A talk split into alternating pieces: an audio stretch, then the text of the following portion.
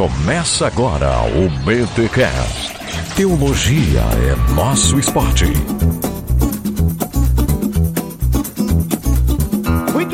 Bem, muito bem. Começa mais um BT Cash de número 244. Eu sou Rodrigo Bibo e eu quero ser carismático nos dois sentidos. Ah, gente, mais um BT Cash para vocês e desta vez falando novamente sobre o pentecostalismo. Olha só, era para ser um vídeo no YouTube, estava lá eu com o Gutierrez lá na conferência Vida Nova que tratava, né, da questão do Espírito Santo na igreja e tudo mais. E o Gutierrez falou: "Cara, você precisa gravar uma entrevista com Paulo Aires. Eu falei, quem? Paulo Aires, cara, você não conhece? Eu falei, não, mano. E graças a Deus eu conheci este senhorzinho, fofinho, maravilhoso, que manja muito da história do carismatismo no mundo, no Brasil. Pensa num cara que é uma enciclopédia no que diz respeito à história da igreja, wesleyanismo, carismatismo, movimento pentecostal. Falei, bora gravar. E gravei, me apaixonei e falei, quer saber, mano? Eu não vou lançar um vídeo de 40 minutos lá no YouTube. Isso aí vai virar podcast. Então, tá aí, você vai conferir essa entrevista com Paulo Aires. Gente, se apaixone também. Ele fala com amor, com respeito. Gente, sabe assim aquele senhor, né? Eu posso dizer que ele é um ancião. Eu imagino quando a Bíblia fala em ancião, eu acho que era pessoas como Paulo Aires que o autor tinha em mente, sabe? Porque é aquele cara que você gosta de sentar, tu percebe que tem, sabe assim quando a vida te dá coisa que eu com 35 anos ainda não tenho, sabe? Porque é a vida, é o ministério, é a experiência. E o Paulo Aires transmite tudo isso. E pena, gente, que assim, não dá não, não deu para gravar todas as conversas que eu tive com ele, mas a gente sempre sentava junto, né, no, no café, no almoço, no jantar. E mano, ele sempre compartilhando com muito amor, com muito carinho, com paixão, com devoção. Gente, vocês vão ter aí uma pequena experiência, né, do que é conversar. Ai, mas Bibo, tu tá, tu tá enchendo a bola do cara, né? Aí você vai ouvir e não acha tudo aquilo. Desculpa, gente, aqui eu realmente fiquei empolgado, tá? E quero tentar passar um pouquinho dessa minha empolgação para vocês. E eu espero mesmo que vocês gostem dessa conversa, falando um pouquinho sobre fé pentecostal. Nós já tivemos esse tema até recente aqui no BTcast, né, com o Gutierrez faz alguns meses. A gente volta nesse tema e com certeza a gente dá uma, a gente não, né, o Paulo dá uma ampliada nessa conversa e ficou muito legal esse bate-papo, que eu tenho certeza que vai ficar aquele gostinho de quero mais. Mas antes, os nossos recados paroquiais, e eu gostaria muito que você ouvisse esse recado paroquial e desse uma força para nós, o anunciante aí, aquele cara que ajuda também o Bibotalk a permanecer no ar. Então dá uma moral para nós, ouve esse recado paroquial, vai lá, visita a página do anunciante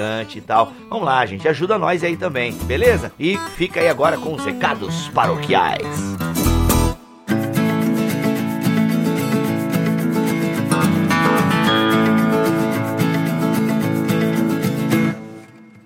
Nos recados paroquiais dessa semana eu estou aqui com Renato Cunha, esse cara ousado, corajoso, que abriu uma editora no Brasil, no país que dizem que a gente não lê. E quem abre uma editora é corajoso. Seja bem-vindo, Renato, tudo bem? Meu brigadão, cara. Sucesso total teu programa aí. Fiquei super feliz com essa possibilidade desse bate-papo da gente. Um beijão, um abração para teus ouvintes aí, para os nossos ouvintes agora, né? Uhum, Tô é, super em casa, meu irmão. Obrigadão mesmo pelo convite. Que legal. Renato, você tá aí com a editora Carisma, uma editora que eu fui conhecer ano passado de maneira mais, é, um pouco mais de perto. E cara, editora Carisma que tem essa missão de trazer teologia pentecostal. E eu vou colocar aqui boa teologia pentecostal Infelizmente a gente tem que usar, né, esse adjetivo, porque a teologia pentecostal por si só é boa, né? Tem gente que faz coisa ruim com ela. Exatamente. Mas, cara, conta um pouco para nós aqui. Eu gosto de saber das histórias, né? Porque eu acho que quem empreende no Brasil tem uma história para contar. E ainda lidar com livros, com certeza tem uma história é, que deve ser bacana. Cara, como é que surgiu? Vou, não, gente, eu vou lançar uma editora aqui, aqui atrás de casa. Ô, patroa, fecha aí o Vamos fechar esse quartinho aqui que vai virar um estoque da, da editora. Como é que é isso aí, cara? Surgiu realmente de vários desafios reunidos, né? Então, assim, a gente ouvia muita coisa. Eu, ainda no tempo do seminário, ouvia aquelas piadas. E a minha formação é reformada, presbiteriana. E eu ouvia muita piadinha contra os pentecostais e aquilo me, me causava um certo desconforto. Até porque eu conhecia o material lá fora, né? E, enfim, uma série de coisas né, foram surgindo aí nessa caminhada, nesses anos todos. Até que um dia a gente resolveu colocar colocar realmente a, esse, desengavetar esse projeto, né? Então vamos, vamos, vamos apresentar ao Brasil a boa teologia pentecostal, vamos mostrar que não é reteté, vamos mostrar que não é a Genoduque essa galera aí que está fazendo da teologia, né? Uma grande desgraça para essa nação. E surgiu a Carisma, né? Um livro, depois veio o segundo, o terceiro, e estamos no nono já, cara. E tem... No nono livro. Isso, nono livro. Tem sido uma benção. O mote, então, da Carisma é essa teologia carismática, por assim dizer. A gente iniciou a coisa meio que para meio nichado, né? Vamos, vamos só publicar coisa de teólogo pentecostal e carismático falando sobre os dons. E passada do tempo, o pessoal foi adquirindo, né? Foi tendo contato, interagindo com o nosso material e aí foram aparecendo outras demandas. É, o pessoal começou a pedir material sobre soteriologia, né? Sobre escatologia. E a gente está aí assumindo novos desafios, né? Então tem muita coisa boa que vai desembarcar no Brasil aí com o selo da carisma. Inclusive, vocês trouxeram de novo o N. Gruden, né? O dom de profecia. Esse foi um grande milagre da carisma, né? Assim, a gente não tinha grana, a gente não tinha, enfim, um selo já consolidado no Brasil. Batemos lá na porta da Cross e, e aí, a gente pode publicar isso? E os caras lá, movidos por Deus, toparam o desafio e a gente ganhou esse contrato. Até porque uma editora que se chama Carisma, se não tivesse um milagre para contar, tava errado. Cara, tava tudo errado, né, é, a gente tem aqui vários, cara, para contar. Essa editora começou assim, eu tinha o dinheiro de abrir a firma, né? Então foi, era 120 pontos aí, entendeu? Uhum. E, muita fé, muita disposição no coração para fazer a coisa acontecer. E Deus foi, Deus foi movendo as coisas, né? Foi abrindo o céu, foi derramando chuva sobre a gente aqui. E estamos aí, estamos aí, lutando contra os gigantes num país enorme, né? E que não lê, né, Bíblia? E não, e lidando com os pentecostais, né? Que também não tem a cultura. E, gente, isso aqui não é um. Não é um.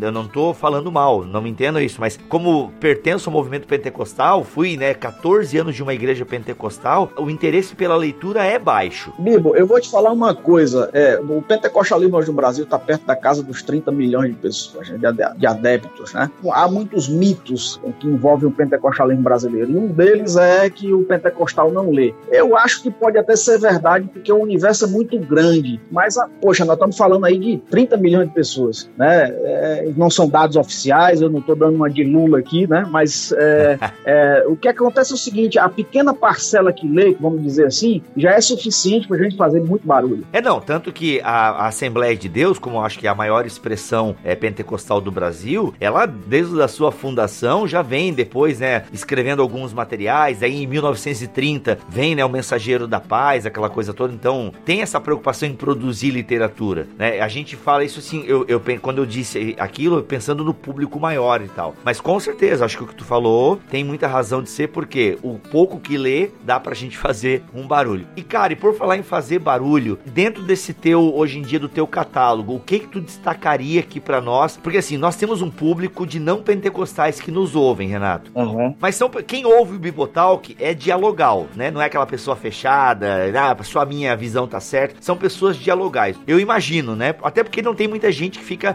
brigando com a gente e nos chamando de herege. Então, até não concorda com a gente, mas assim, não, eu entendo que eles estão trazendo uma posição aqui e tal. Mas então, pensando nesse público não carismático, Renato, que livro tu diria assim, ó, esse livro da carisma aqui, ele é ideal para quem quer começar a entender a boa teologia carismática. O que que tu indicaria? Cara, começa por isso aqui aqui. Velho, é até difícil de falar isso, porque, é, modéstia à parte, o catálogo da gente é muito bem selecionado, né? Então a gente tem, assim, material que propõe, né, promove essa interação bacana entre as tradições, sabe, do cristianismo, sobretudo, especialmente o cristianismo protestante. Mas eu poderia, por exemplo, se o cara tem uma leitura já prévia, já tem uma, já tem uma bagagem de leitura, e ele tá querendo descobrir um pouco mais sobre o que é o movimento carismático e tal, né, a teologia carismática em si, tem um livro do John Ruthven, que é o, é o sobre a cessação dos carismatas, esse livro foi reverenciado pelo Alistair McGrath. Quer dizer, oh. o, o, McGrath cita o livro do Ruthven no livro dele. É, o, o, assim,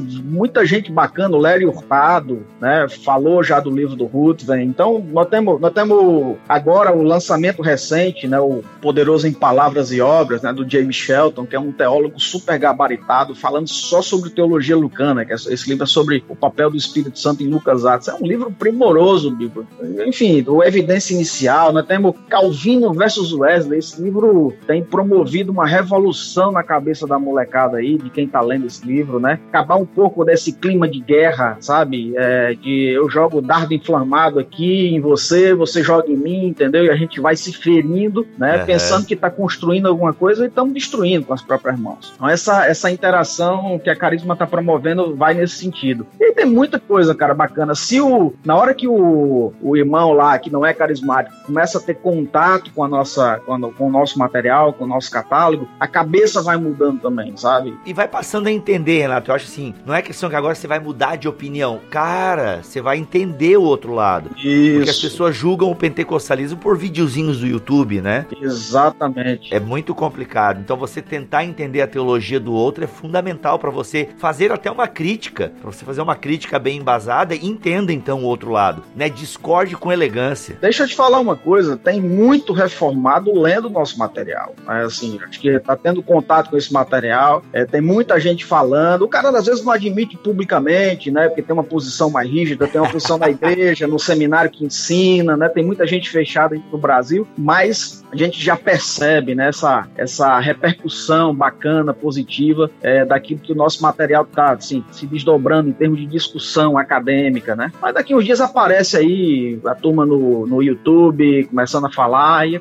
a reforma começou assim, né, Bibo? Coisinha ali pequena, né? E foi ganhando corpo, ganhando forma, e tamo aí, cara. E o que vem por aí, Renato? O que, que a gente pode esperar da Carisma aí, que já dá para adiantar? Muita coisa boa. A gente anunciou, agora ontem, a gente anunciou no, no, nas nossas redes sociais, a gente anunciou o livro do David Allen, que é um batista norte-americano, cara super fera na doutrina da expiação. Ele escreveu um livro que é uma refutação àquele livro que a Fiel lançou ano passado, né? Do céu Cristo veio buscá-la. São um livro oh. com quase mil páginas, sabe? O, o, Batista lá, sabe, desafiou os 21 calvinistas e, e, e meteu a caneta para responder. Como é que é o nome do, do livro? Aqui nós vamos lançar com o título de Por quem Cristo morreu, né? Então é, é, uma, é uma análise crítica da doutrina da expiação. O cara Caramba. arrebenta, Bibo, arrebenta. O terceiro capítulo desse livro é justamente totalmente dedicado a responder o livro dos calvinistas. Então, assim, é um debate super gostoso, irênico, né, propositivo, apontando o que ele entende serem as falhas da pesquisa calvinista. E aí a gente vai crescer, cara, como, como igreja, como corpo de Cristo, né, no Brasil. Acho que tá precisando disso, hein? parar de guerrear um pouco e, e, e, assim, ver qual é o foco real da nossa missão aqui no Brasil. Né? Cara, que legal. E eu, eu entrei no site da editora aqui, tô vendo que vai ter o Howard Marshall, cara. Olha aí. Isso, tá, esse terminou de traduzir, já tá na revisão. Tem uma senhora surpresa aí, que é um livro do Lloyd Jones que nós vamos publicar. Aqui é o livro mais polêmico dele. É, assim, o livro que ele pediu assim para publicar ali só quando morresse, sabe? Então, é, cara, vai, esse livro vai ser um petardo na igreja brasileira, meu irmão. É um livraço, cara. Livraço, livraço, livraço. Gente, tá então Editora Carisma trazendo teologia pentecostal com gente gabaritada, respeitada lá fora. Então, assim, se você não curte muito o pentecostalismo, tem aquele pé atrás, ah, porque esse pessoal aí é meio estranho, esse pessoal aí tem um tem revelação além da escritura. E... Gente, entenda, entenda o movimento e eu penso que a editora Carisma tem prestado esse serviço para a teologia brasileira como um todo. A Carisma é teologia pentecostal, mas é uma vertente. A igreja brasileira é uma igreja é, polifônica. A igreja mundial é uma igreja polifônica.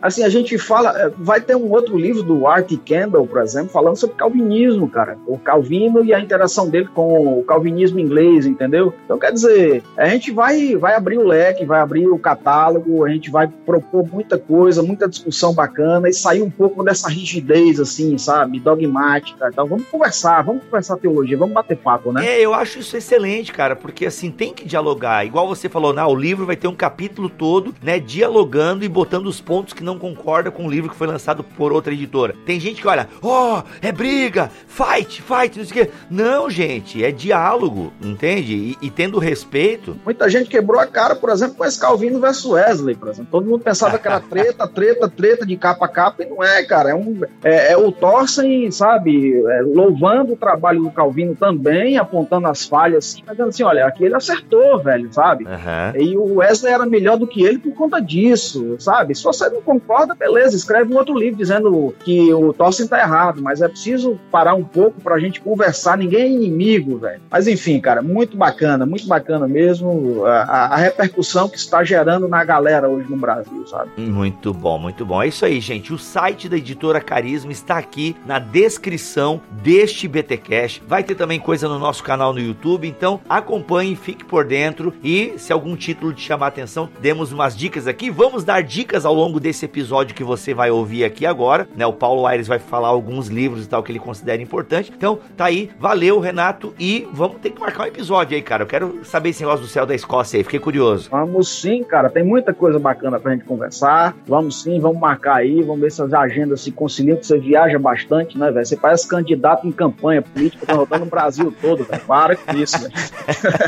Dá canseira só de te seguir nas redes sociais, meu irmão. Mas vamos marcar assim, vamos marcar assim, tô dentro, meu irmão. Só, só falar. Bora, gente, ouvir então esse episódio que tá muito bom para você entender um pouco mais, né, o pentecostalismo. Então, confere aí. Eu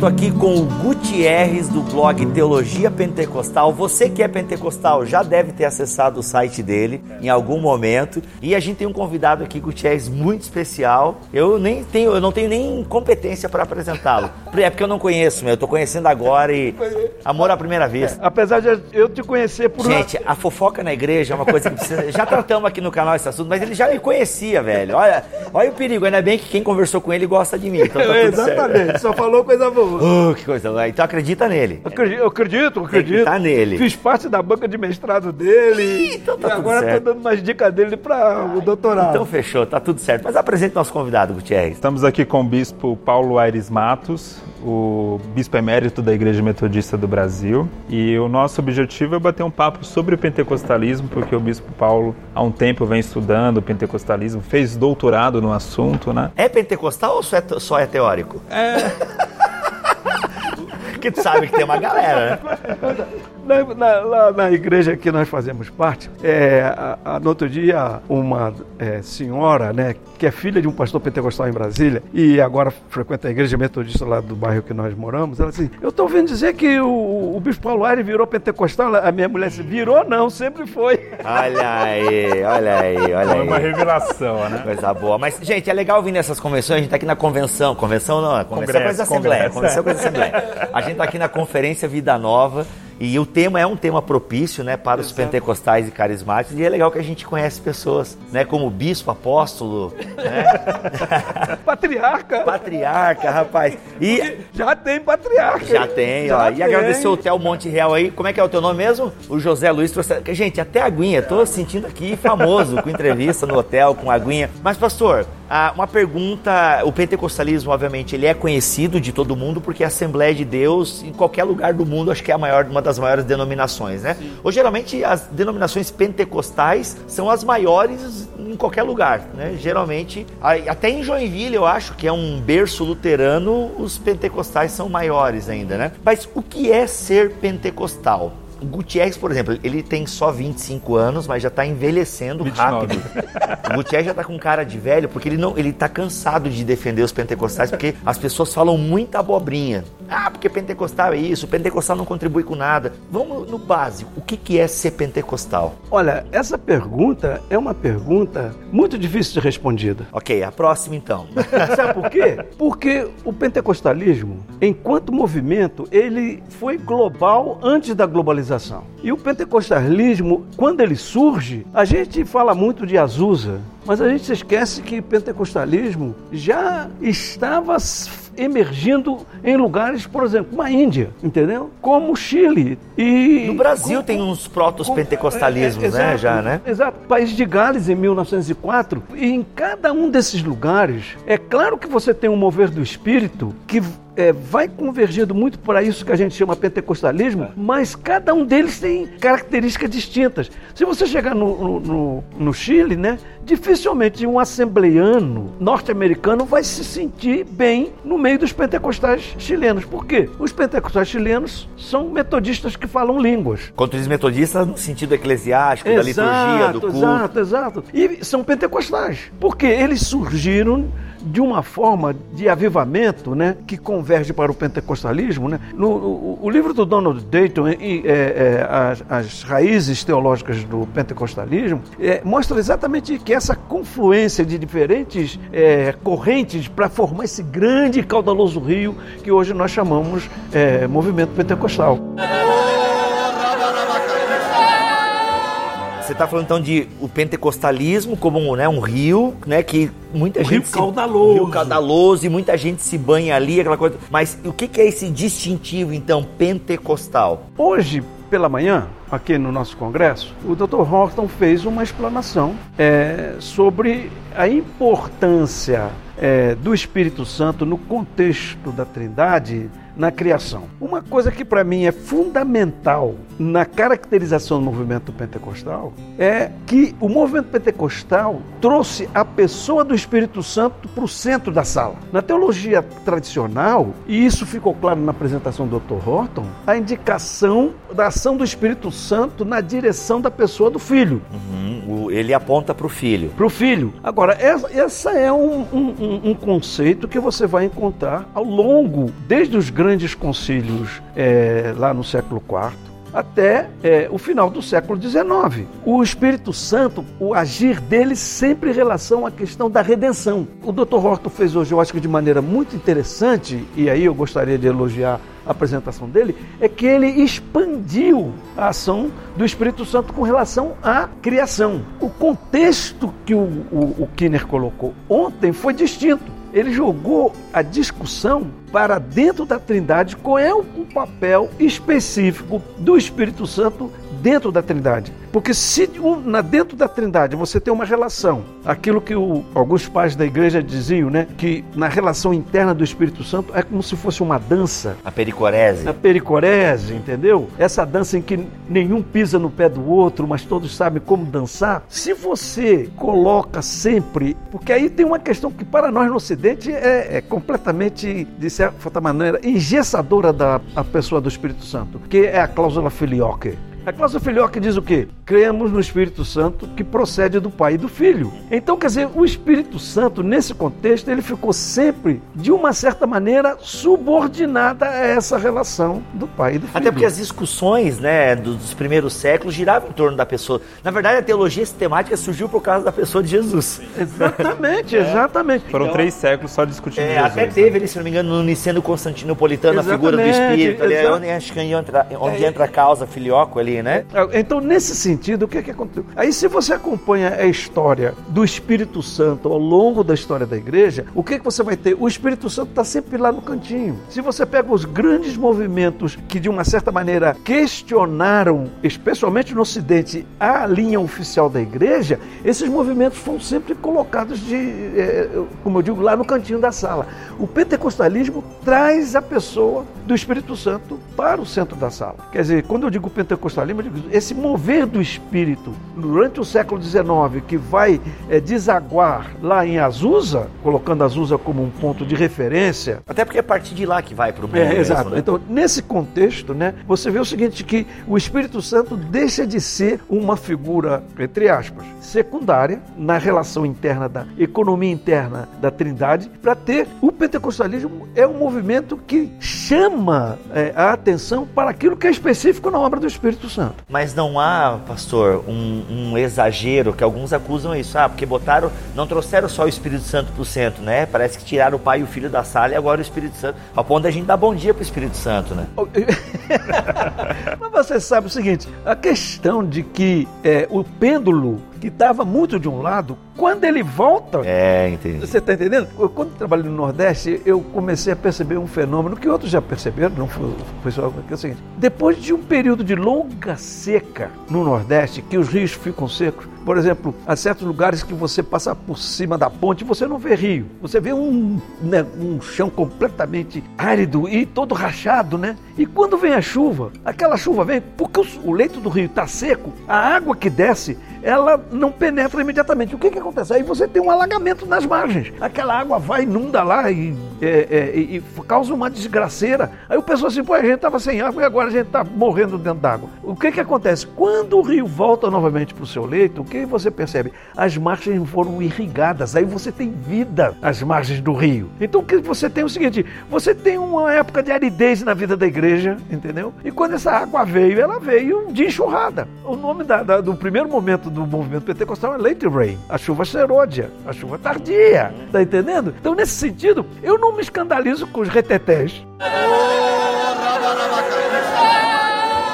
O senhor está dizendo que esse, se eu entendi bem a analogia do rio, né? Eu sou meio ruim para analogia, mas às vezes eu acerto. Mas é que às vezes o, nesse é, é, o, exagero, o pêndulo vai para outro lado, então alguns exageros acontecem são naturais. São né? naturais, né? Não, isso Porque aconteceu... a gente não sabe nem lidar com aquilo ainda e, tem, e acaba se passando. Se você percebe na história do metodismo o que aconteceu na década de 1760 com o perfeccionismo, né? O Wesley vai perder o seu primeiro. Aquele pregador leigo, que foi o primeiro pregador leigo que o metodismo teve, que foi o, o, o sujeito que estava pregando quando Wesley tinha saído e, e, e, ele voltou e a Susana Wesley, a mãe dele, deixou o leigo e ele ficou muito revoltado porque na cabeça dele leigo não podia pegar. O, o Wesley disse assim: é, ele tem que parar. Ela disse: vai primeiro ouvir o rapaz lá. Ele foi ouvir o rapaz e ele disse: realmente ele tem um mover de Deus. E ele deixou. Esse próprio pregador. Em 1760, ele entra na, na, na, na corrente do perfeccionismo, de achar que todos já eram é, perfeitos, já eram santos e, portanto, não, não precisavam mais é, de buscar o, o, crescimento na fé e começaram a desandar coisas completamente estranhas. Quer dizer, isso aconteceu com o metodismo, acontece também com o pentecostalismo. Então, eu não, eu não diria que isso em si invalida o movimento. Isso, então, faz com que seja muito importante o que o, o, o Kinner mencionou ontem, né? Né, que um grande problema é o quê? É a falta de discernimento do espírito. Testar os espíritos. Isso é fundamental. Porque você imagina o seguinte, né? Você tem cura, dom de línguas, você tem. Mas você não vê questão de discernimento. Eu me lembro muito uma vez que um dos avivalistas brasileiros na década de 60, 70 era Antônio Elias. Ele ainda é vivo. Antônio Elias é um pastor presbiteriano. Avivalista, pastor presbiteriano. Olha aí. É, Antônio Elias, que foi, de uma certa maneira, no Rio de Janeiro, o, o, o tutor, o, o mentor de Caio Fábio. É, rapaz. É.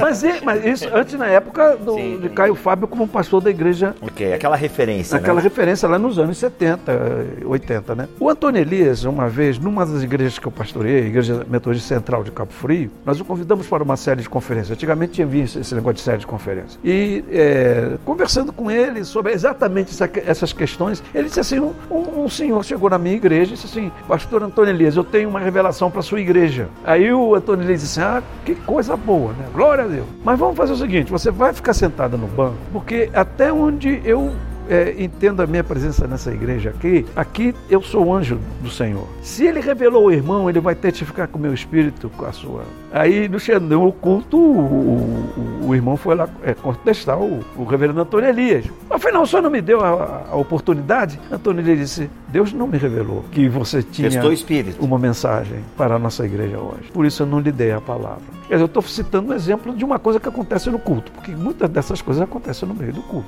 Então, eu diria para você o seguinte, né? Essa questão de testar os espíritos é uma das questões fundamentais que eu vejo nisso que nós estamos conversando aqui. Na apresentação ainda cabe destacar que o, o, Bispo Paulo, ele é um dos poucos brasileiros que faz parte do, da Sociedade de Estudos Pentecostais, que é uma nos Estados Unidos. Nos Estados Unidos, que é uma sociedade que nasceu lá nos Estados Unidos pelo William Menzies, né, uhum. foi um dos fundadores, e estuda o pentecostalismo na perspectiva teológica, sociológica, filosófica, bíblica. Né, bíblica. Então é uma sociedade que passou nomes como o próprio William Menzies, o Stanley Horton, nomes que são mais conhecidos aqui no Brasil. É recentemente o próprio James Smith, que é outro uhum. nome também uhum. conhecido. Aí a minha curiosidade é o seguinte: o que, que fez um bispo da Igreja Metodista do Brasil, que é uma igreja histórica, tradicional, se interessar pelo pentecostalismo? Eu tenho uma história pessoal que eu diria que não é uma história comum a, a um grande número de metodistas. A igreja local onde eu fui criado, é a Igreja Metodista de Pilares, no Rio de Janeiro, é uma igreja, e ela quando foi fundada lá no início dos anos 50, ela foi fundada sob uma influência muito forte do movimento de santidade. Na década de 30 e 40, isso são coisas que a história. Deixa eu fazer um parênteses aqui, né? Um dos problemas sérios que eu acho né, no estudo do movimento pentecostal e no estudo dos avivamentos no Brasil é falta de referência histórica. Meu filho é professor de história e ele diz: olha, o grande parte dos estudos de pentecostalismo ou passa por teologia ou passa. São poucos, mas a maioria são estudos sociológicos, antropológicos, até psicológicos, econômicos. Né? Tem uma tese sobre o Edir Macedo, feito por um economista norte-americano, fantástico, né? Eric Kramer, mas você não tem material histórico. A minha igreja ela foi fundada sob a influência de três grandes avivalistas que passaram é, no Brasil entre 1930 e 1960, que não eram pentecostais, mas eram do movimento de santidade. Quando irrompe é, Azusa, o movimento de santidade nos Estados Unidos não aceitou o pentecostalismo de Azusa. Abe Simpson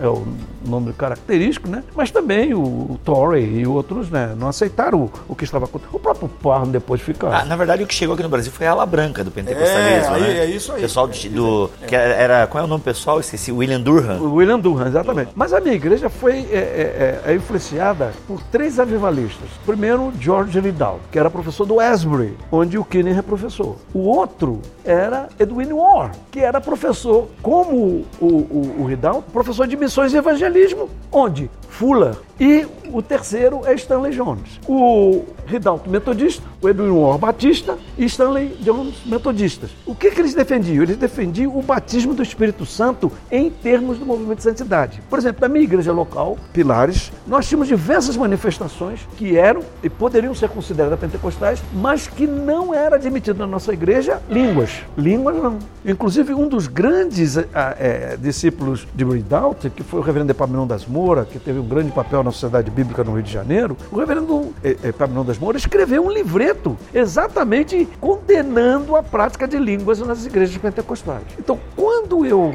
é, fui criado, eu fui criado no meio. A gente tinha um medo, rapaz, de revelação. Ah, mas eu também tinha. A irmã levantava e vinha oh, pro canto dos jovens. Amigo. A gente só baixava, Deus, passa reto, passa reto. E às vezes a gente ficava numa situação. Eu, adolescente, morava num bairro operário, meu pai operário, eu adolescente, a meninada jogando biriba. E eu tô jogando lá carteado, né? Eu com 14, 13, 14 anos, vejo daqui a pouquinho dois pés grandes na minha frente. E eu ouvi assim: Isso é papel de menino crente.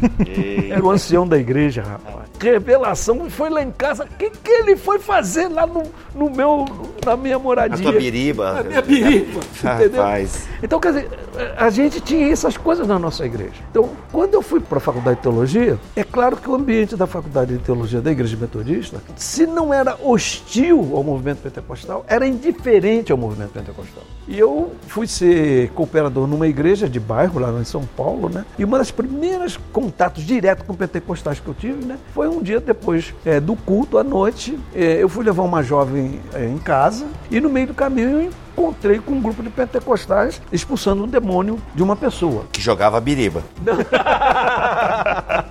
Não, essa pessoa era, pior, era um pouquinho pior do que jogar tomava biriba, biriba, né? Tomava, tomava, tomava biriba. Tomava biriba. Tomava birita, não birita. biriba, birita. Ok, ok. boa, boa, boa.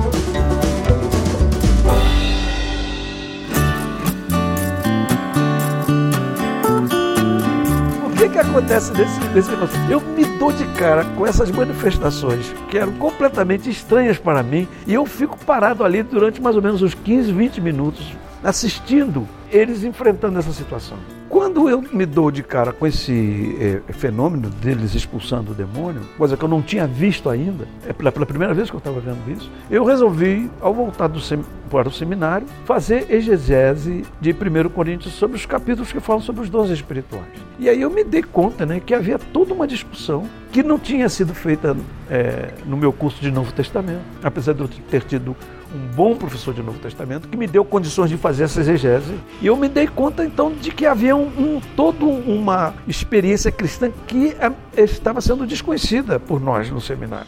Quando eu terminei o seminário, eu terminei o seminário num momento muito complicado da Igreja Metodista no Rio de Janeiro, que foi no momento que a Igreja Metodista partiu com a divisão da Igreja Metodista Wesleyana, por causa do movimento de renovação espiritual nos anos 60. Aquela história toda, que começa na Lagoinha, com José Rego do Nascimento, depois no Seminário Batista do Norte, depois a, a relação de amizade do José Rego com o Nené Astonini, Samuel Chagas, com o pastor lá do Pernambuco, que agora me foge o nome do ninguém detém a obra santa, né? Aquele movimento acabou invadindo a igreja metodista que acabou, e que terminou com o racha da igreja metodista. Quando eu voltei dos Estados Unidos, eh, eu tinha ido dos Estados Unidos eh, fazer um curso de especialização. Eu não estava aqui quando a igreja rachou. E quando eu voltei, o, o, o bispo da minha região me nomeou para uma das igrejas que tinha rachado. E eu tinha numa situação muito complicada porque, de uma certa maneira, eu tinha sido líder da juventude metodista no Rio de Janeiro e eu tinha relacionamento tanto com pastores como é, leigos, especialmente jovens que foram para a igreja metodista wesleyana. E eu fui pastor de uma igreja que tinha rachado. E eu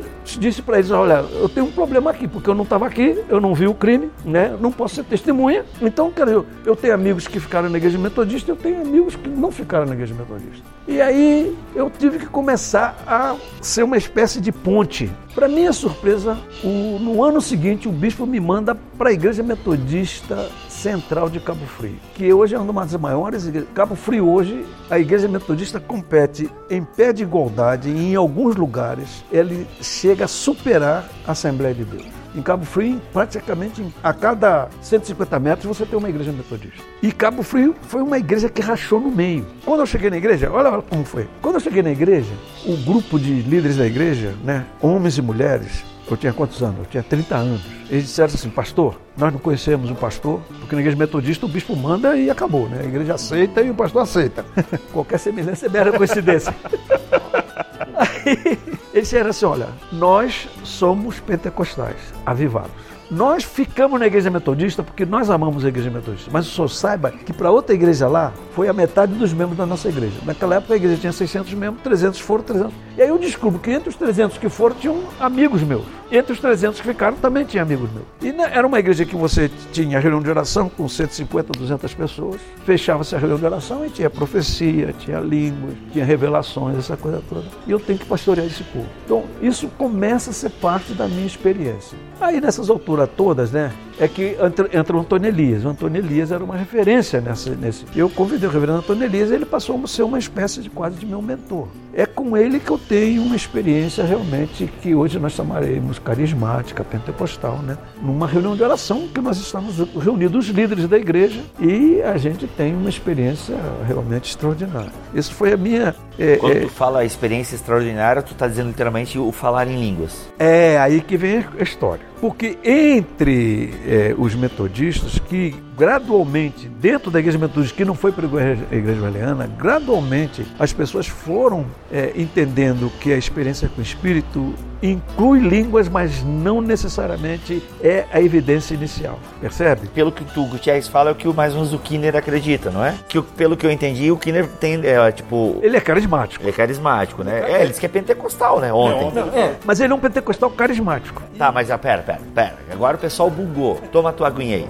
tá, existe o carismático, o pentecostal carismático, só o pentecostal. Essas, essas, essas nomenclaturas me... Como é que é aquele versículo? As muitas nomenclaturas me fazem delirar. É, e, e, é bom delirar mesmo. É bom delirar. Ô, Jesus, é, culpa é tudo tua, Jesus. É, por exemplo, né, na igreja metodista pentecostal do Chile, a línguas não é considerada evidência inicial. Ok, eu vou ao Chile, oh, Chile, ti, ti, lê, lê, lê. Não, mas a, o próprio William Seymour também não considerava a evidência inicial também. O livro Evidência Inicial, publicado pela Carisma, é exatamente essa discussão de diversos posicionamentos sobre a questão da evidência inicial. A Assembleia de Deus mantém ah, isso. Mas aí, mas aí aí, aí eu acho que você. Pô, gente, tudo tem um aí, não. Não, não mas você tem que considerar o seguinte: você tem, você tem duas matrizes pentecostais no Brasil. Uma Assembleia de Deus, outra Congregação Cristã. Congregação Cristã é esfinge. Me decifra, eu te devoro. A Congregação Cristã devora a gente entendeu? Eu sou muito amigo da Yara Nogueira, que é da congregação, sou muito amigo da Rubem Valente, que é da congregação, mas eu digo para ela, essa esfinge continua me devorando. Eu não consigo explicar é, o que acontece. Na... É eles que têm um site para dizer que não tem site? É, isso, é, exatamente. exatamente. É, Porque é isso tudo na igreja, na, na congregação cristã.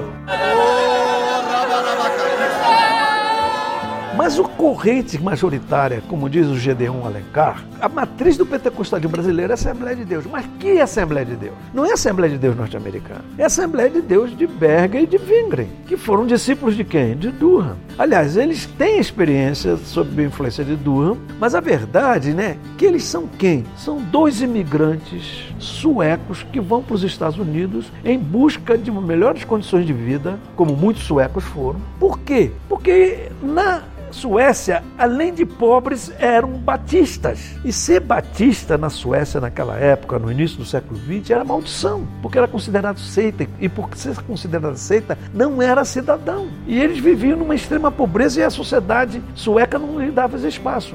Wingren vai ser pastor, estuda no seminário, mas Berger era um um operário metalúrgico, esses homens vêm para o Brasil, não passaram por Azusa, não passaram por movimento de santidade, não conheceram Abe Simpson, não conheceram os grandes nomes. A base foi Chicago. Mas mesmo assim, é uma passagem rápida para Chicago. Eles não eram parte do movimento de santidade que estava buscando, porque, por exemplo, Durham vai para Chicago no início é, da década de 1900, no início, na virada do século. É, Charles Farrar já tinha tido a experiência dele lá em Topeka. Então, quer dizer, todo esse ambiente né, da, de Chicago, a, experiência de Durham em Azusa. Durham ouve falar do que está acontecendo em Azusa. Ele desce, então, se você tem na, na cabeça o mapa dos Estados Unidos, Chicago está aqui, é, no centro é, norte dos Estados Unidos, ele desce até Los Angeles, que está lá no sul da Califórnia, e lá ele tem a experiência é, pentecostal. Mas quando ele chega lá em Azusa, qual é a, a impressão dele? A impressão dele é que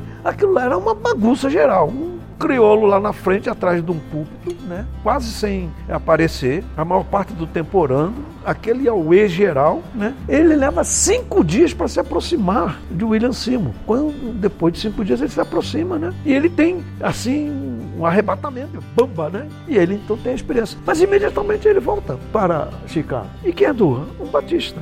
A influência é batista. Né? A teologia dele era batista. Não era Simo que foi a teologia dele, ou Parham, que a teologia era metodista. Parham, Simo fazem parte do, do pentecostalismo de três bênçãos, dos cinco pontas, né? Você se converte, você é santificado, você é batizado pelo Espírito Santo. Durham vai desenvolver a teologia do trabalho, the finished work of the cross, né? O do trabalho consumado. Obra consumada. Obra, Obra consumada. consumada. Isso. É. Obra consumada. Por quê? Eu só tava com a capa do dicionário é. laranja na cabeça. Tem esse verbete lá, do Israel, do Israel. Ah, não, não, não. Essa é outra história que a gente não vai falar aqui, não. Não, é baseado, pode, é baseado. Pode é dar baseado. processo. É baseado, é baseado. Tá lá. Pode dar processo, Isso. pode dar processo. É traduzido, é traduzido. Então, você vê o seguinte, nesse contexto, nesse contexto todo, né, você tem esse pentecostalismo que vem para o Brasil, que é o pentecostalismo que vai caracterizar todas as correntes pentecostais aqui no Brasil. Agora, como é que essa história vai ser alterada? Essa história vai ser alterada com o movimento carismático. Pessoal, só lembrando que ele está respondendo a pergunta que eu fiz sobre carismáticos, o que é ser pentecostal. então tal. você tem um pentecostal clássico. O que, que é um pentecostal clássico? Aqui no Brasil? Aqui no Brasil. É, esquece Durham, esse pessoal todo lá de fora. Quero, é, é, é, é nórdico-nordestino agora o é, negócio. É, é um batista que fala línguas. É um batista que fala línguas. boa, boa definição. ok. Então, então, e o, então o pentecostal clássico. Estamos falando do Brasil. Do Brasil. O pentecostalismo do Brasil é um pentecostalismo peculiar. Eu não posso comparar o pentecostalismo brasileiro com o pentecostalismo norte-americano. Eu ouvi dizer, não sei se é verdade, que a primeira vez que a liderança da Assembleia de Deus foi uma dessas reuniões mundiais é, de pentecostais, quando eles viram Joyce Meyer, eles não acreditaram que ela era Você tem esse pentecostalismo clássico. Ok, que é a galera que crê na, no falar, no bat... eles dizem que o batismo no Espírito Santo é o falar em línguas. É a. A evidência. Evidência a inicial, ok. Você pode nunca mais falar línguas, mas se você falou uma vez língua, você tem. Teve o sinal. Ó, Você teve um sinal visível. Visível. fi- como é que é? é Audível, né? Audível, físico, né? Exato, Ok, exato. então isso é é uma característica do pentecostalismo clássico. É, isso aí por detrás tem uma discussão longa de três ou quatro séculos que é a evidência, o que que evidencia a ação de Deus na sua vida. Uma discussão que vem da mística da Idade Média. né? É, exatamente, exatamente, exatamente. É uma, é, é uma discussão bastante antiga. Que no calvinismo se torna desesperador. O que que, o que, que evidencia que você é um eleito? Porque é, eu posso ter todos os é, sinais de ser o eleito e não estar eleito. Isso é uma questão. E aí, você é um eleito? Ah, vem por cara, tudo resolvido. Aí resolve tudo. Tudo resolvido, mano. Deus ama todos. Pronto. Só você escolher, brincadeira. O assunto aqui é pior do que arminianismo e calvinismo. É língua estranha, vai. Então você vê o seguinte, nesse contexto, né, você tem é, aqui no Brasil, e eu acho que é importante a gente frisar, né, que a maioria dos pentecostais no Brasil é, aceitam que a evidência inicial do batismo do Espírito Santo é o falar em línguas. E isso, inclusive, vai se refletir no movimento de renovação espiritual nos anos 60. O que, que causa um problema sério de José Rego do Nascimento, Ernesto Onini, com a Convenção Batista Brasileira? É uma questão da língua, né? Né? Porque eles afirmam que, com os assembleianos, que é a, a evidência inicial. O que vai complicar essa história é o aparecimento do movimento carismático. No Brasil, as igrejas evangélicas que têm tido influência do movimento carismático, metodista, presbiteriano, batista, episcopais, né? esquecem-se que o movimento carismático nasceu da igreja católica. E ainda que o primeiro carismático tenha sido um pastor episcopal, Católicos influenciados pelo David Rickson. David Duplessis. Ah, não, sim. Foi o primeiro depois do David. É.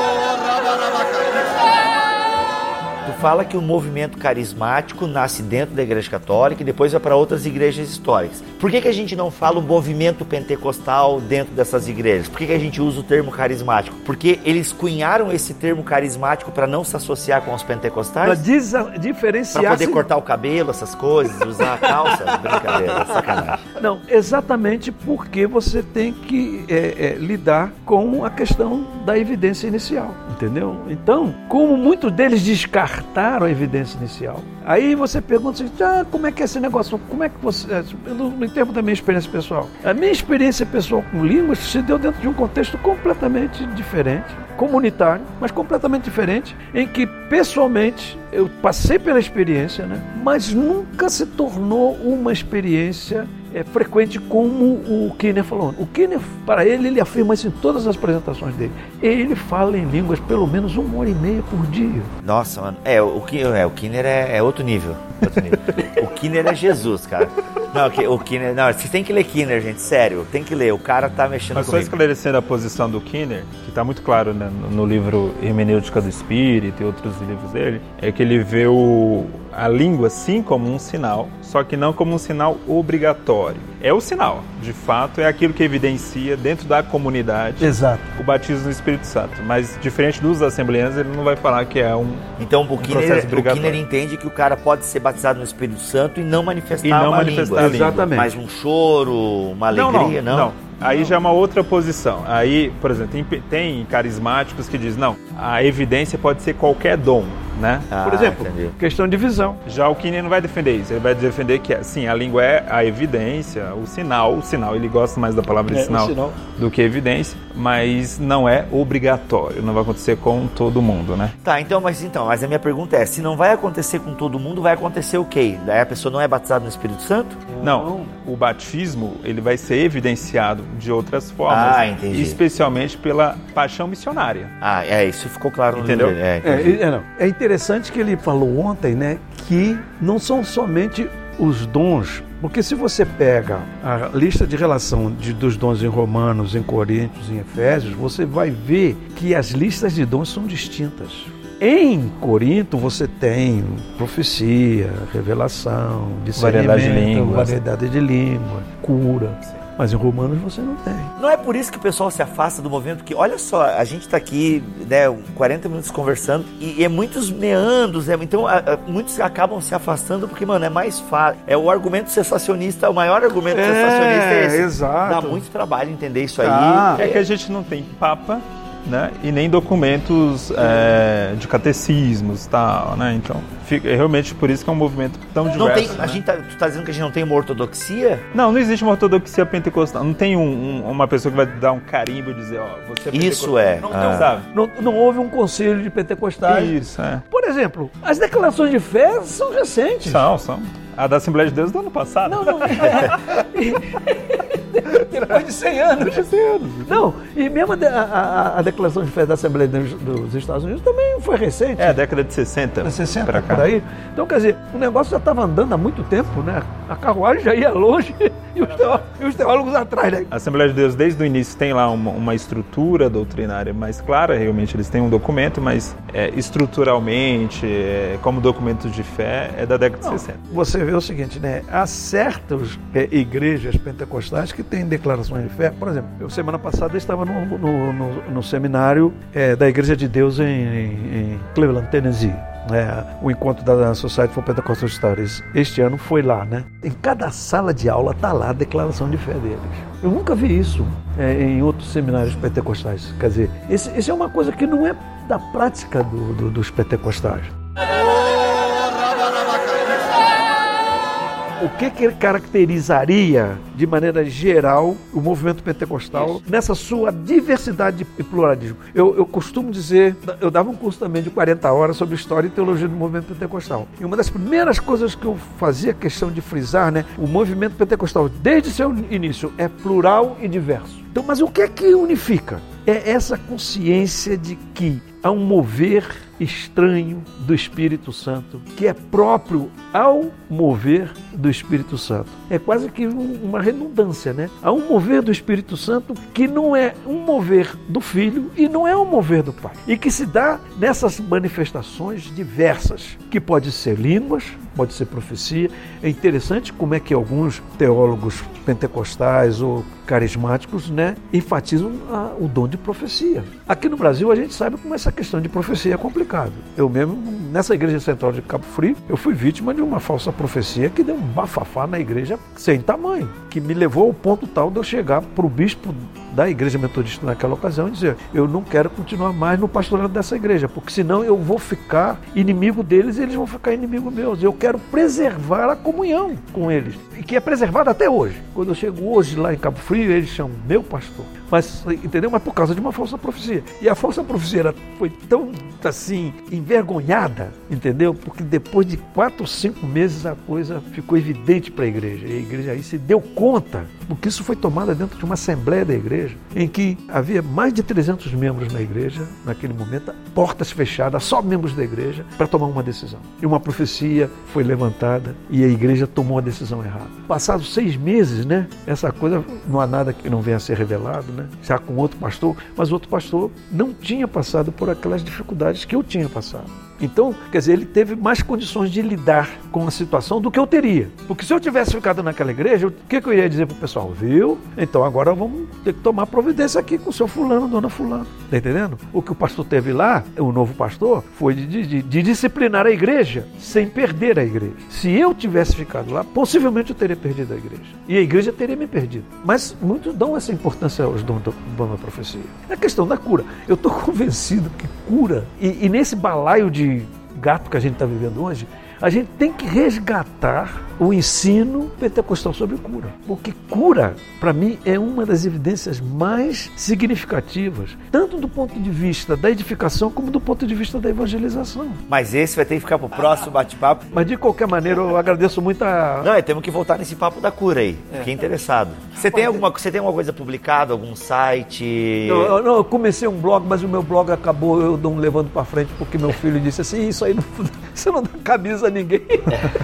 É, o Gutierrez está aí, mas não dá camisa, mas tá começando a dar uns livrinhos aí. ó. É, Mas não, o, o que eu tenho é o seguinte, eu, eu, eu, eu publiquei um, um- um capítulo do livro A Nova Reforma, do Mundo Cristão, num dos livros da reflexão, que, e- e agora, né? Um dos capítulos do livro é um artigo meu sobre a questão da linguagem de poder em Wesley, especialmente em Charles Wesley, porque essa questão da linguagem de poder é uma questão fundamental para a erupção do movimento pentecostal, que não é vigente nas teologias das igrejas, das chamadas igrejas tradicionais. Linguagem de poder. Ah. Linguagem de poder. Mais um tópico aí, anota. Tá entendendo? Tô. Então, não, é... não tô, na verdade, mas eu vou entender.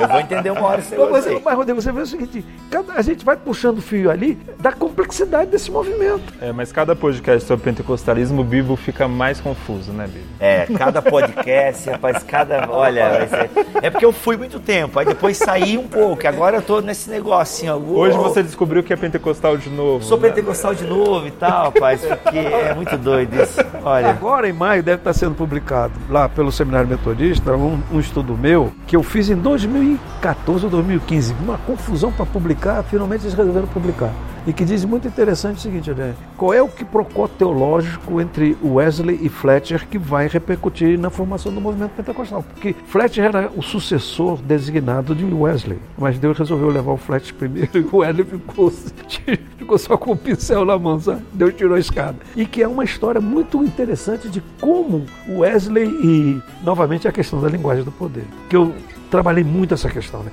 de como que essa linguagem vai surgindo a partir de Wesley. O Wesley, para todos os efeitos, não pode ser ignorado nesse processo, porque ele dispara um processo. E Fletcher, né, pega o Wesley e vai às últimas consequências. E Fletcher, aí o Wesley diz: não, não, não, não, não, não, não é isso que eu estou falando. Mas Fletcher vai acabar influenciando nos Estados Unidos. É, o, inclusive o termo batismo no Espírito Santo, até onde eu sei, surge com John Fletcher, né? Exatamente. Só que, claro, sem a conotação das línguas, é mais no sentido de você ter uma experiência de santificação, santificação de, né, de querer buscar Deus. Uma... É, que vai dar na segunda bênção. Isso.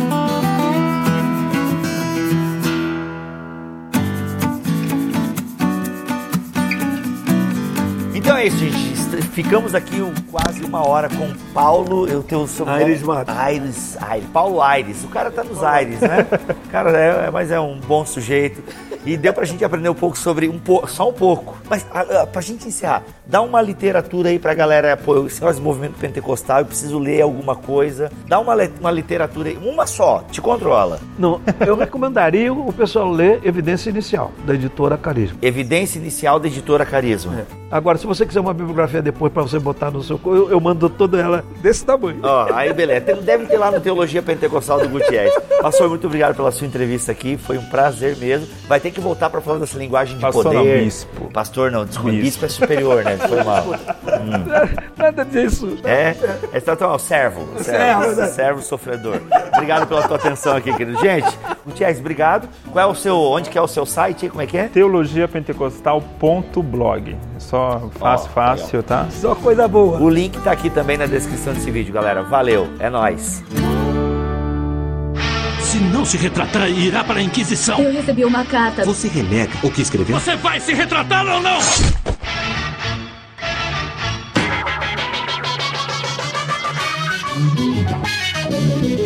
Fala crente, começa mais um Concílios e Guilhotinas aqui no BTcast. Viemos aí de dois episódios fantásticos com o Felipe Figueiredo e o André Heinck. Uh, os episódios estavam muito grandes e por isso a gente resolveu adiar aí uh, os recadinhos, né? Porque senão o pessoal não ia ouvir. Os dois episódios com mais de uma hora e meia cada um. E aí, deixar os e-mails pro pessoal escutar é querer demais, né?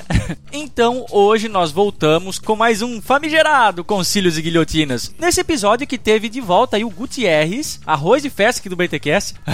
não, gente, essas gravações foram aí por ocasião da conferência que o Bibo esteve aí no começo do ano, mas a gente ainda tá soltando. Acho que esse foi o último episódio gravado lá, mas rendeu muita conversa boa, principalmente sobre pentecostalismo. Mas hoje temos e-mails e o primeiro deles é do meu amigo querido Tobias Schroeder. Assisti aí o Super Bowl, o retrasado na casa dele, foi muito legal. E o mais legal é que eu era o único que tava torcendo pro time que ganhou. Desculpa aí, Tobias. Olha só, ah, ele diz aqui: Fala pessoal, não tenho mais desculpa para não ouvir BTcast. Esse esquema do Google já ser o player dos episódios e ainda poder salvar um ícone como se fosse um app ficou demais. Tudo que facilita é bem-vindo. Um abração aqui do velho mundo, agora morando em Leipzig, Alemanha. Que chique! Olha aí! E ele termina aqui com PS. Mac, já encontrei vários torcedores do Seahawks por aqui e nenhum do dos 49ers. É, fazer o quê? Mas olha só, o Tobias, valeu Tobias, um abração, cara. O Tobias tá falando é, de algo que a gente descobriu recentemente, que o pessoal aí que não sabe baixar direito o app, quer escutar os BTcasts no celular e não sabe como, olha só, tem um macetezinho aí, uma parada maneira que a gente descobriu e que se você quiser escutar BTcast, mas ainda não sabe, não consegue, vai ter um link aqui do Bibo explicando numas fotos, numas postagens aí no Facebook para você fazer o passo a passo de como escutar o BTcast no seu celular. Beleza? Então acessa o link aqui embaixo que tá bem legal essa dica que vou dizer aí que é de utilidade pública. Beleza, crente? Olha só, próximo e-mail aqui é do Lucas Paulo Gutierrez. Bom dia, Bibo, Mac, Milho, Alex e toda a equipe Bibotalk. Resolvi escrever esse e-mail pois sou aspirante à teologia e, como recomendação de um amigo, comecei a ouvir o podcast e me identifiquei muito com a forma que vocês fazem teologia, que é muito simples e prático. E recentemente adquiri o e-book do Mosaico Teológico e me apaixonei pelo conteúdo. Deixo aqui as minhas congratulações. Sem mais delongas, parabéns pelo trabalho e obrigado por trazer tanto conhecimento às nossas vidas. Que Deus continue derramando bênçãos sobre a vida de vocês e os seus ministérios. Gostaria de saber se vão publicar mais livros do Mosaico Teológico contra o fluxo e Apocalipse agora, pois queria ter um livro físico em minha biblioteca. Desde já agradeço a atenção, Deus os abençoe. Ah, Lucas, nós não temos previsão de fazer lançamentos, né, novas edições desses livros em mídia física, tá bom? Então vai ter que ficar aguardando aí. Se por acaso a gente decidir voltar a reimprimi-los novamente, fazer uma nova edição, a gente vai avisar aí nos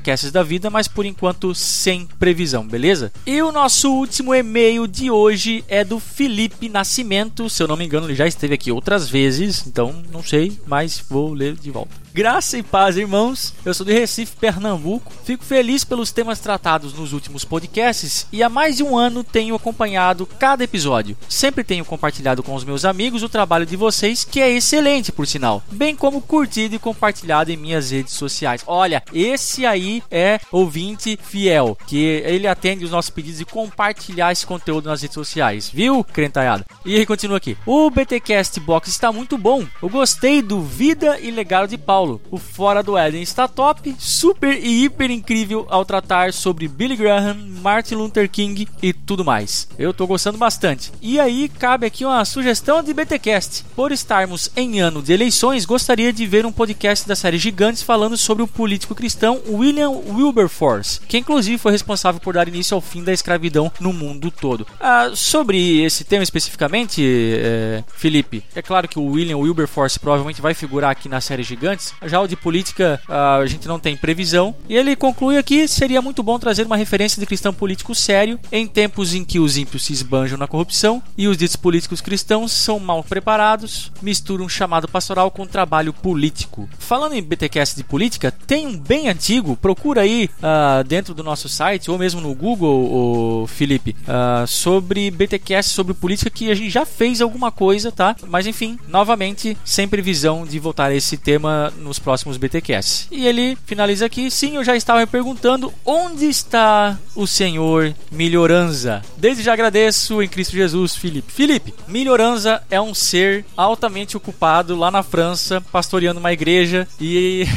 ele aparece aqui quando dá. Ultimamente ele tá bem atarefado, então desculpe-nos aí pela ausência do nosso querido amigo Melhoranza e sempre que possível ele dá as caras aí, mas ele tá mega, mega, mega atarefado. Beleza, gente, obrigado por terem mandado seus e-mails. É muito legal receber aí as percepções, as sugestões e tudo mais que o pessoal nos escreve e gosta de compartilhar conosco. A gente fica felizão da vida quando vocês fazem isso, tá? A gente adora ler os seus e-mails aqui. Aliás, temos essa sessão de leitura de e-mails justamente por causa de vocês. E claro, como sempre digo aqui, não ficamos apenas na escrita. Olha só o efeito BTcast que o Matheus Felipe deixou pra gente.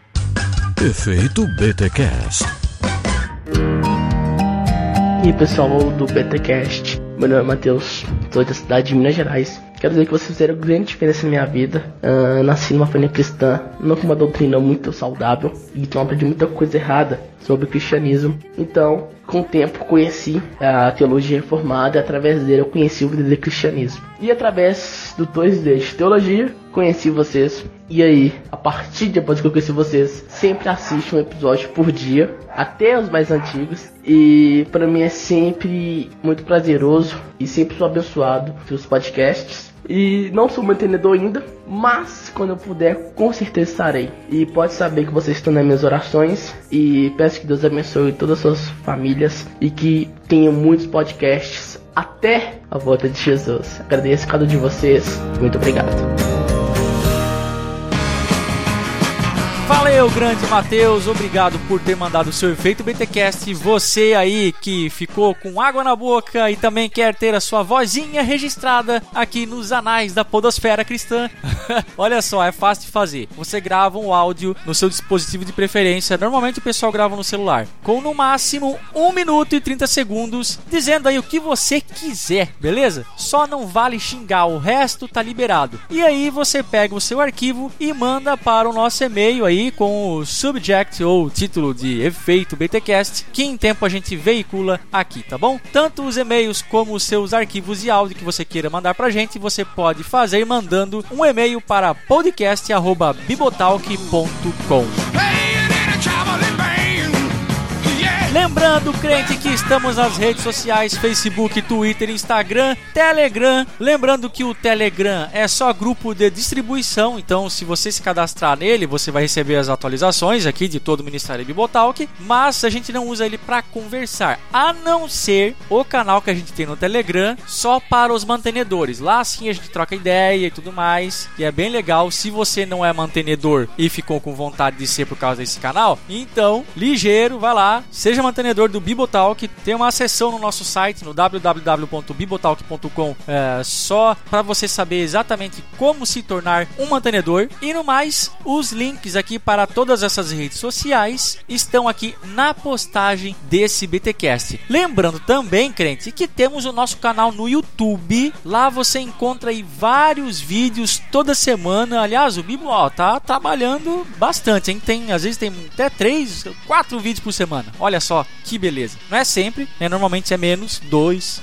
um, mas pelo menos um por semana tem. Então aparece lá, se inscreve no canal, curta os nossos vídeos, compartilhe ele nas redes sociais, que assim você abençoa muito o nosso ministério, beleza, crente? Aparece lá www.youtube.com/bibotalkvlog e confere nosso material que a gente tem por lá. Beleza, crente? Então é isso. Se Deus quiser e assim permitir, nós voltamos no próximo episódio. Valeu e um abraço.